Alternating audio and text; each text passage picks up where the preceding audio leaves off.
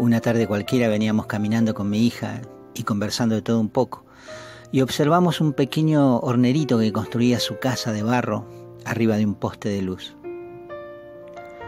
En los días siguientes que pasábamos por el mismo lugar veíamos el progreso de la construcción hasta que al fin quedó terminada. Casi nadie capta eso, pero el pequeño trabajador aprovecha las horas del día y pacientemente juntando ramitas y haciendo barro, va levantando su casita, la cual todos sabemos es bastante segura, ya que hemos visto que resiste los vientos y las tormentas. De aquí podemos sacar algún buen ejemplo para enseñar a nuestros hijos. Pero aparte de esta labor, de esta ave tan común en estos lugares, observé otro detalle y le pregunté a mi hija, ¿viste que ellos pudiendo construir en los aleros de las casas o en las terrazas no lo hacen, sino que eligen los postes de luz o los árboles más robustos y firmes? ¿Por qué será? le pregunté. Y ella con lógica me contesta, y porque algún dueño de casa le puede destruir el nido. Posiblemente esa resolución sea correcta, lo que me lleva a pensar que el constructor sabiamente elige dónde posar su nido. Lo mismo que otras aves que eligen lo más alto y escondido de los árboles, ya que aún hoy hay niños malvados que merodean con sus gomeras para matarlas. Y si pensamos para nosotros algo parecido para nuestras vidas, nuestras valiosas vidas y la de nuestros niños, sabiendo que hay peligros afuera, que acechan malvados con sus gomeras, que alguien puede querer destruir nuestro nido.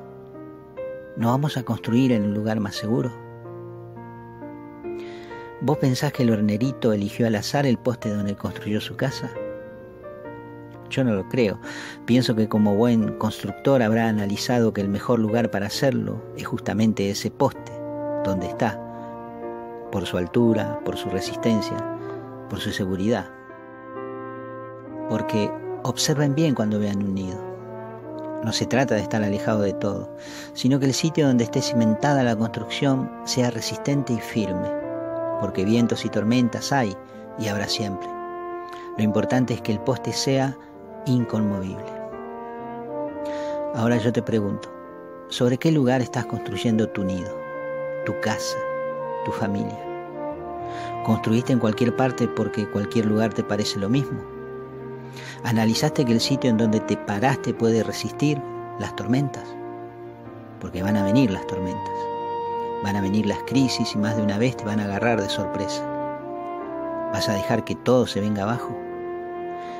¿No es mejor edificar sobre lo seguro para que los vientos huracanados, las tormentas fuertes, los gomerazos de la vida no le lleguen a tus hijos? Pensalo. Hay una roca firme sobre la que podés construir.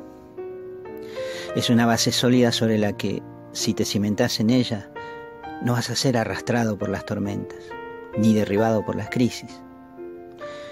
Esa roca se llama Jesús. Tu vida, la de tu compañera, la de tus niños debe estar cimentada sobre esta roca. Sé sabio como el hornerito que después de la tormenta sale a la puerta de su casita a cantar al nuevo día, a buscar el alimento para sus hijitos que descansan seguros adentro cimentado sobre la firmeza de un poste de luz.